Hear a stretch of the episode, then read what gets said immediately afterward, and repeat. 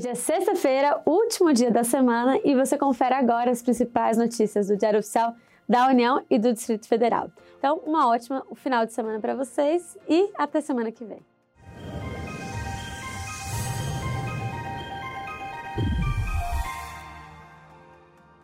O destaque do Diário Oficial da União de hoje são duas portarias do Ministério da Economia que tratam sobre servidores públicos. A primeira estabelece novas regras para a contratação de servidores por tempo determinado. A norma dispõe sobre os critérios e procedimentos gerais a serem observados pelos órgãos federais integrantes do Sistema de Pessoal Civil da Administração Federal para autorização de contratação de pessoal por tempo determinado com a finalidade de atender à necessidade temporária de excepcional interesse público de que trata a Lei 8.745 de 1993. A outra norma é a Instrução Normativa número 2, que trata de critérios e procedimentos para autorização de concursos públicos, de uma forma geral, pelo governo federal. Diferentemente do outro caso, aqui trata-se de casos de provimento efetivo que dependem de concurso público.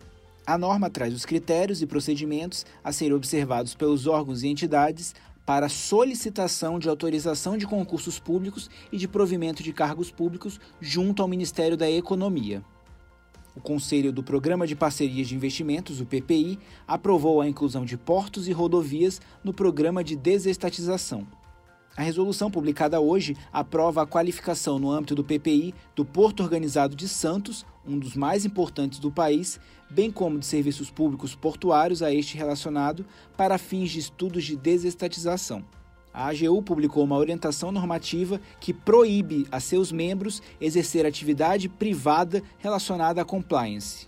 A AGU definiu que atividades como arbitragem, mediação, conciliação e o exercício de atividades privadas relacionadas ao compliance são incompatíveis com o exercício dos cargos das carreiras jurídicas da Advocacia Geral da União, da Procuradoria Geral Federal e da Procuradoria Geral do Banco Central. O Ministério da Cidadania publicou uma listagem de municípios que serão contemplados com veículos padronizados do Sistema Único de Assistência Social. Estão aptos a receber os veículos municípios de Ananindeua, no Pará, Cariacica, no Espírito Santo, Goiânia, em Goiás, Paulista, em Pernambuco e São José dos Pinhais, no Paraná. O Ministério da Educação divulgou a listagem da ocupação de vagas remanescentes do FIES no segundo semestre deste ano. A inscrição de candidatos às vagas será realizada por meio do sistema de seleção do FIES, gerenciado pelo MEC e acessível pelo endereço fies.mec.gov.br. No Diário Oficial do Distrito Federal, GDF institui núcleo de qualidade no Hospital da Região Leste. O núcleo deverá monitorar o tempo de espera para atendimento na emergência e para internação e propor mecanismos de avaliação por meio de indicadores clínicos e administrativos, entre outras atribuições. Hoje eu quero lhe fazer um convite para conhecer o site do Resumo DAU.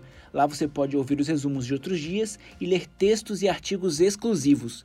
Digite no seu navegador www.resumodau.com.br. Tenham todos uma excelente sexta-feira, um ótimo final de semana e até segunda.